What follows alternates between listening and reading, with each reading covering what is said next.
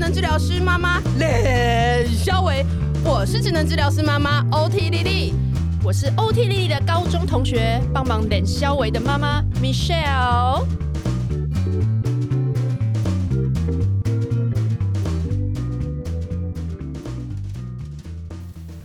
大家好，我是共同主持人 Michelle。这个星期大家过得还好吗？嗯、因为莉莉这个礼拜比较忙。所以呢，这一次的片头就让我来做一个小小的开场白。那这一集的主角呢，是住在美国加州的 H 小姐，她来投稿我们呢，说了一段非常精彩的生命故事。呃，我会讲生命故事，是因为我觉得她这一次的投稿，其实我觉得非常感动。不是只有陈述这个疫情当下的作为妈妈的一些慌乱跟焦虑，我觉得他陈述了很多人性在疫情当下的丑陋面，还有善良面。所以这一集的开头，让我容许我让我感性一下，因为其实我自己啊，因为我看到很多新闻事件，我就是有时候呢觉得很烦，看到大家在吵疫苗的分配。然后有些政治人物在撂狠话，但又看到许多国家在这种时候来力挺台湾，然后呢，像嘉永杰这样的善心人士，呃，英勇的募集非常多的物资给医疗人员，嗯，还有像亚东医院承担起台湾十趴重症的照顾责任，太多太多良善的新闻，让我很感动的新闻，我一时也讲不完。那这种复杂的心情呢，尤其到昨天，我看到高雄的长者们一张他们听着望春风打疫苗的照片，突然让我觉得真的还感动到有一点 想要流眼泪。为什么呢？因为这让我想到有一段啊，我也在国外奔波的日子，其实常常呢很难回家。那每次呢，在飞机快要降落在桃园机场之前，我搭的那个牌子的航空公司就会开始播《望春风》的交响乐。那有几次遇到大乱流的时候呢，在播完音乐之后，机长还会跟大家广播说：“欢迎回家，Welcome home。”其实我有几次都有一点，在那时候真的就是像现在一样想流眼泪。即使我那时候已经全身会感受到哦，快要降落台湾那种热热黏黏的空气，然后呢，过敏也开始要打喷嚏了。但是我会知道，我终于要回到家了。一个不尽完美，但是一直在这里等我回家的地方，就是这里。台湾，我到家了，所以我今天会这么有一点感慨，有点感性，因为我觉得这一系列很多海外妈妈的投稿，其实可能也是用这样游子的心情来讲他们在疫情下的故事吧。一方面希望大家听完这样的故事，能够知道，其实，在台湾这块土地上。已经有非常多的人尽心尽力的在守护我们的家园，而我们在这个我们唯一的称作家的地方，我们每一个人其实好好的把自己照顾好，然后去理解，其实，在疫情下本来就是有善有恶，有各种的情绪在里面。那我想要 quote 他呃一小段话，作为我们今天节目的一个前面的一个摘要。他讲过了一句话说：“回首当时，我们一度期待在疫情这段黑暗的隧道中看见光，中间有很多次的失望，每个人也因此而有很多创伤后的症状。”但我只想告诉大家，专注自己能做的事情，珍惜和家人在一起。这一生很难再有的时光。有班可以上，小孩也不并没有因为没有办法去上学，没有一顿温饱，我们就可以，其实可以怀抱着感恩的心，在这块土地上，我们不要忘记有很多更很多人有更困难的处境，而疫情就像照妖镜，有人性的丑恶，也有善良美好的部分。只要我们互相帮助，就能度过这个真正的难关。在台湾的你们会没事的，我们会一起走过这段全世界的世纪疫情。好了，本集摘要就先到这边喽，我不说太多。今天 H 小姐的故事要开始了，我们来好好听这段珍贵的人生体悟。嗨，大家好，嗯，我是住在洛杉矶的 H 小姐。那现在跟我先生以及我六岁的女儿呢，在这个地方定居。啊、大家都知道呢，过去美国在一年多以来历经了疫情的整个从开始一直到嗯高峰，然后现在已经逐渐的嗯准备要解封了。那在这一年多以来，呃、这个生活的心情呢，我想分成四个部分跟大家啊、分享，分别是生活、工作、小孩远距上学以及心情上的调整。那第一个部分是生活，那这个部分我会嗯、提到关于购物，还有人际关系的改变、就医以及疫苗。那当时呢，其实美国最早开始出现社区感染的案例呢。啊、应该是在西雅图。可是呢，那时候大家心里也知道，其实早就应该已经在很多大城市多点开花了。但是，就像大家知道的，其实一刚开始，美国民众是不相信戴口罩有什么帮助，所以除了亚裔民众以外，很少会看到戴口罩的人。到了三月份呢，美国终于迎来了确诊数大增的阶段。可是当时呢，因为政府官员或是科学家对于这个疾病的认识，以及检验试剂盒的数量跟费用给付的政策一直没有跟上，所以当时呢，啊，政府就是一副啊，请大家各自保重的样子。那从医疗检验工作相关的朋友那里，我们也知道有一些内幕的消息，是因为一刚开始，因为联邦政府担忧股市会惨跌，所以很多地方的疫情其实根本没有向上承包。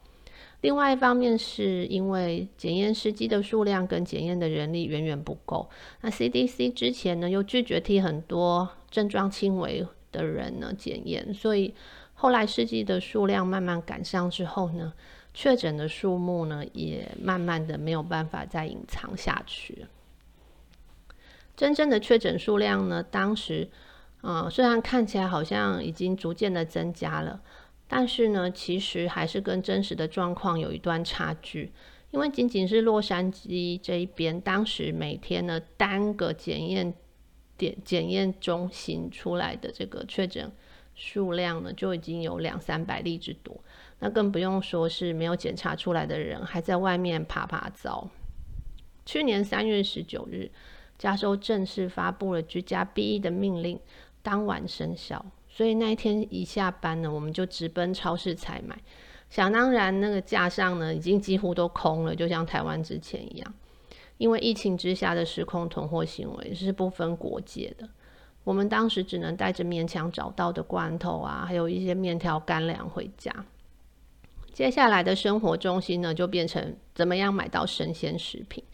一刚开始的时候，超市几乎是没有东西可以买的，而且我们也因为不确定社区感染的严重程度而决定暂时不出门采买。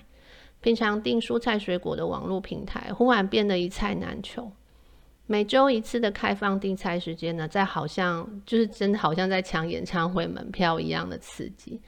其他有名的生鲜杂货品购物平台，比如说 Amazon Fresh 或是 Whole Foods，虽然啊、他们可以随时接单，而且提供外送，可是应刚开始外送的时段跟名额都很少，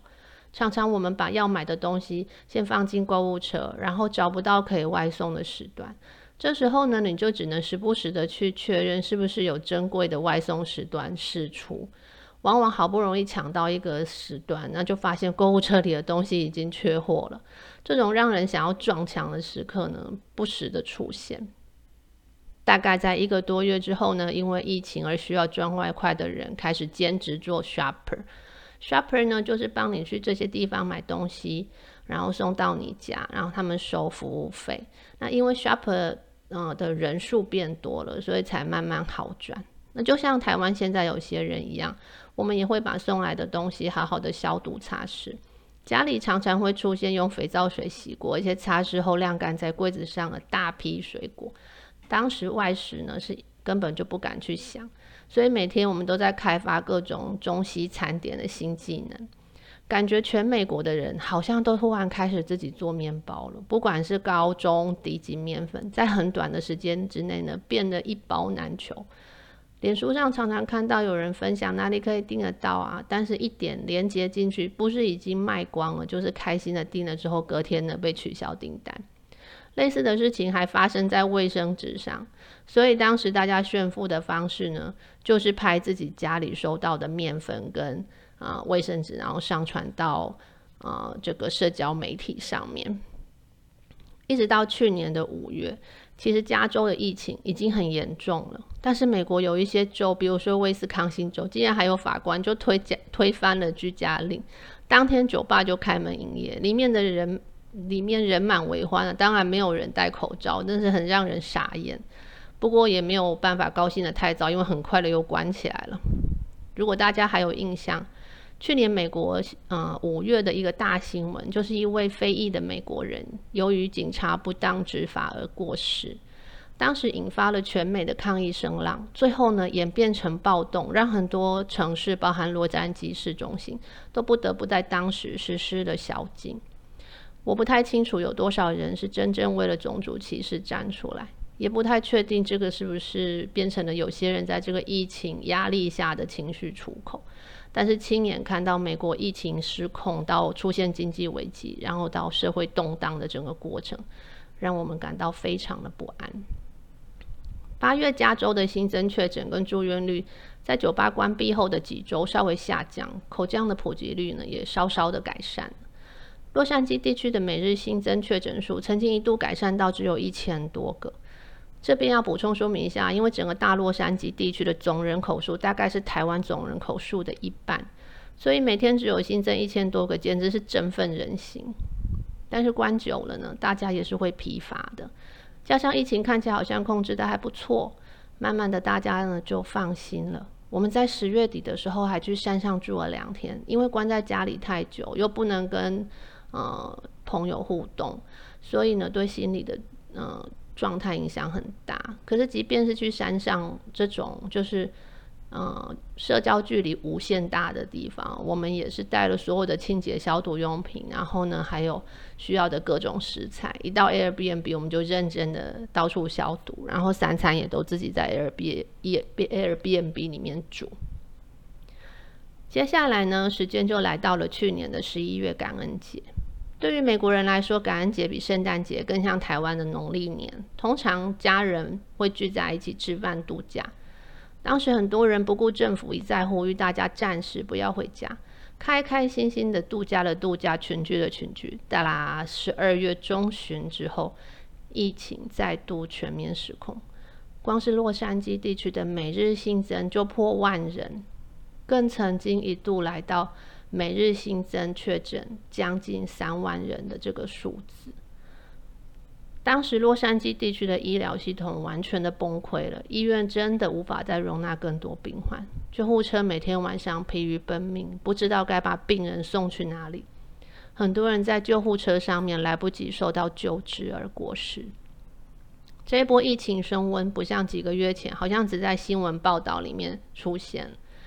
我们身边开始有认识的人全家确诊，也有人因为这样子而失去了挚爱的父亲。病毒已经在大门外徘徊，我们躲在家里足不出户，非常的焦虑，不知道到底是病毒还是疫苗会先找到我们。外面的人每个看起来都好像确诊患者，人与人之间的信任完全瓦解。到了这个时候呢，终于大部分的老美都愿意戴上口罩，我真是感谢老天爷。当时我曾经连续几个月的生理期都嗯、呃、过量的出血，到了十二月底的某一天早上，差点昏倒在厕所里面，但是我完全不敢就医，因为医院收治的几乎都是新冠的嗯、呃、患者，我根本没有勇气走进医院。幸好我们的医疗保险提供了线上的急诊服务，让医生可以用视讯的方式问诊。那当时确认就不用紧急输血，他赶快替我开了止血的药，把药单呢直接传到附近的药局，再由我先生冒险出门去领药。这件事情呢，我也是一直到最近才敢让我的妈妈知道。今年的一月份迎来了有史以来争议最大，也造成美国国内分裂最严重的一次总统大选。美国的社会在承受将近大选前后到美国新任总统上市呃上任的这个时呃之间呢，所有的混乱跟纷扰之后呢，终于慢慢的冷静下来，然后我们等到疫苗了。呃，我们耐心的等待着不同的接种顺序。那我跟我先生都在二月底完成了第一剂的接种，在三周后完成第二剂接种。打完第一剂的时候，心里非常的激动，因为将近一年以来不安的情绪总算可以放松下来。其实我跟我先生打完两剂疫苗之后，都没有什么特别不舒服的感觉。询问周边的朋友或长辈们，发现大概二十几岁的年轻人会有比较不舒服的症状，但是通常两天左右就会改善了。像我女儿的老师打完疫苗之后，是整整两天都下不了床。他的游泳教练呢，则是注射疫苗那边的手臂呢，酸到没有办法举起来。不过这些不算严重的副作用，跟被病毒感染之后造成的后后遗症比起来，真的是不算什么。随着接种的人数越来越多，疫情改善的速度也越来越快。到了今年的四月份，每日新增确诊人数只剩几百人；五月份呢，更是来到只剩一百多人而已。再过几天，加州就要全面的解除防疫的规定，让大家可以回到正常生活了。不过，我们还是会原维持原本的防疫规格，因为我的女儿目前呢还不能够接种疫苗，预计应该可以在今年年底之前呢，让两岁到十一岁的小朋友开始接种疫苗。到时候呢，我们就可以带他到一些室内的水族馆啊、博物馆，甚至也许可以去迪士尼乐园玩一玩。那接下来我想要分享的是工作上面的影响，因为我跟先生都是在大学从事研究工作，那时候呢，几乎每天都会收到校园确诊人数跟所属大楼楼层的通知信件。收到这些信，让我每天都觉得好焦虑哦。尤其某两天还收到我们自己这栋大楼员工的确诊通知。因为我是家里唯一每天都出门的人，在疫情最严峻的那个时候，我每天都无比担心自己哪一天会不会就把病毒带回家了。我先生因为工作内容比较允许在家上班，所以小孩他一停课，我现在就开始跟小孩一起待在家里。美其名是居家上班，相信大家现在已经都知道了。只要小小孩在家，居家上班是不可能的任务。他只能趁着我下班之后回家跟他换手，他才能勉强工作一下。如果他需要开会，而我又刚好不在家，小孩就常常会乱入网络会议的现场。还好他的同事们呢，也都略懂略懂。有时候还会跟我女儿聊聊天啊，打招呼。所以呢，我先生就这样在家工作，兼任家教班主任，撑了一年。严格的封城限制之下，很多人丢了工作，或是因为采实薪制，所以收入锐减。但是只要没有丢掉工作，那至少还有雇主提供了健康保险。一旦失业的话，下一餐在哪里，可能都出现问题，实在没有办法多去想，呃，健康保险或是其他的问题了。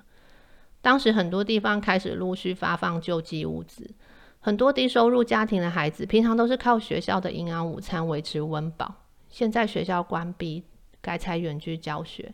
除了学习资源的短缺以外，每天需要的食物也出现了问题。虽然我们的工作收入，嗯，是吃不饱饿不死，可是我也一度很担心，我老板会在封城之后叫我以后都可以不用再去上班了。我们很幸运，在疫情之下还是保有工作跟完整的收入。对于这一点，我们没有一天不怀抱着感谢的心情。因为我们知道在同一块土地上有很多人有着更困难的处境。第三个部分要跟大家分享的是关于小孩远距上学。那我们家的小呃小朋友呢是刚满六岁，那他念的呢不是一般的公立学校，而是人数不太多的私立双语学校。小孩开始远端上学之后呢，家长群组就非常的热闹，每天都是各种哀嚎。我相信现在台湾的各位爸爸妈妈们已经很充分的体会了。不过不要忘记，我一刚开始有提到，因为我家女儿念的是双语学校，他们有分成中文加英文班。以及西班牙文加上英文班，大家可能会以为中英班的小朋友肯自肯定本来就是从啊、来自这个讲中文的家庭吧？其实不是这样的。我女儿就读的中英班，班上大概只有四分之一的小孩是真正来自华裔家庭，其他的小孩可能是从西语裔，就是讲西班牙文的家庭，可能是墨西哥裔或是中南美洲裔的家庭。那或者是原本就是单纯只讲英文的家庭，想想看，当初这些西语裔的父母们给小孩报了中英文双语班，一定是怀抱着超前部署、赢在起跑点的想法，万万想不到，在二零二零到二零二一年遭受了意想不到的挑战。一般的状况下呢，中班或是大班是没有家呃没有回家作业的，所有的学习内容都会在学校完成。但是远端学习之后呢，就完全不是这么回事。每个星期老师都会交代当周所有的作业，那这些作业的分量呢，是会让爸爸妈妈们傻眼的，因为平常都是在学校搞定，所以家长当然不痛不痒，也毫不知情。现在这些作业呢，都得靠家长协助孩子在家完成，而中文老师给的作业，对西语裔的父母来说，根本就是外星语言，他们常常搞不清楚老师到底呃。期待看到的作业是什么样子？许多的孩子没有办法完成老师交代的作业，不是因为父母语言不通，没有办法给予孩子作业上的协助，不然就是因为父母实在太忙着处理工作，根本没有空管孩子的学习进度。更不用说远端上课，一刚开始的时候，父母至少还得有一方坐在孩子旁边，确认孩子有专心上课，不是只是看着荧幕放空，或是根本就跑得不见人影。所以当时家长群组每天都贴满了干一杯的图片，或是家长分享手上正拿着一杯酒的照片。所以或多或少呢，也造成开学之后，老师常常得在视讯的另外一头呼唤某某同学，请打开你的视讯镜头，或是某某同学，你跑到哪去啦？也有些小孩根本自己登出了 Zoom meeting，跑去看 YouTube。从改成远距学习之后，我女儿班上开始有小朋友陆续的转学或转到嗯。西班牙文加英语班，可能有不少家长真的是应付不来，同时得兼顾自己的工作跟孩子的课业。由于疫情冲击了很多家庭的收入，甚至也有呃学生的家长因病过世，所以呢，造成了这些孩子必须要转到其他公立学校去。不过也有很多家长就这样一路苦撑下来，直到孩子们能够再重新回到校园。不过呢，我们也理解，万一是一些资源比较匮乏的家庭，孩子可能在学校重新开放之前，其实都是处在学习中断的状况下。但是学习的进度总是可以再重新赶上的。嗯，只不过很多孩子在居家避的期间，其实他们面临的是更大的挑战。除了我之前提到低收入家庭的，呃，这个营养午餐补助，因为疫情中断，那。可能也会因为家长失业或是工作压力而出现一些情绪的问题，连带的也衍生出一些呃家暴的案件。那最后一个部分，我想要分享的是心情上的调整。由于疫情持续这么久，因为心情上的起起伏伏实在很难避免。一刚开始，我们是真的很焦虑，也不知道怎么面对长期居家避疫的生活形态。所以呢，从一刚开始生鲜食材。采购的挑战，到全家人一起挤在一个屋檐下二十四个小时面对面，真的很难有自己独处的时间，可能只有关在厕所里的时候吧。不过小孩就会一直在外面敲门啊。那接下来是社交生活的完全断绝，到最后疫情又再次冲上高点的绝望。从去年的夏天，我们就一直期待看到隧道尽头的光，但是呢，也一再的失望。虽然现在讲来已经是云淡风轻了，但是我相信或多或少在这个疫情之下，每个人都有一点创伤后的症状。如果能够回到去年疫情一开始，我想告诉当时的自己，接下来会是很艰难的一段路，暂时不要一直去关注疫情的数字，做好自己能做的每件事情，好好珍惜当下跟同一个屋檐下的家人相处的时光。毕竟这样子的相处，亲子相处或是伴侣相处的时间，几乎是一生很难再有了。疫情就像照妖镜，我们看到了人性丑恶，嗯，丑恶跟愚蠢的一面，但是同时也体会到人性善良美好的部分。更重要的是，我们深深的了解到，只只有互相帮助，才有可能真正度过这个困难。希望目前在台湾跟疫情对抗的你们，给自己跟小孩更多的生活弹性。什么小孩的每日三息时间限制啊，或是作息非得怎样不可啊？每餐嗯每餐一定要三菜一汤啊，照着什么啊营养金字塔这类型的坚持，可能就要暂时放一边去了。如果你是一个特别重视工作表现的爸爸或是妈妈，在这个非常时期呢，记得要先放自己一马，把脚步缓一缓。也鼓励大家尽情的抱怨，因为这是很正常的这个情绪的释放。然后做好防疫该做的步骤，耐心等待疫情的结束。在台湾的你们一定会没事的，我们会一起走过这一场世纪疫情。好，今天谢谢 H 小姐带来给我们一段这么精彩的故事。那我们呢，其实在未来的几周，我觉得也不一定要一直持续讨论疫情。其实我觉得这样子，各个妈妈在自己的角色里，在自己生活的环境里，如果能够都乐意分享你们的故事给我们的听众朋友们，我觉得这也是我们在疫情中能够互相帮助一个很可爱、很温暖的方法。所以，我们继续征稿。有任何你在你的生活中啊、作为妈妈有各式各样的故事，都欢迎你投稿到我们的粉专 OT 丽丽当妈妈。我们希望这里变成一个让大家能够借由彼此的故事，能够更成长，能够更呃更有力气，能够走下去的地方。谢谢大家收听，我们下次再见。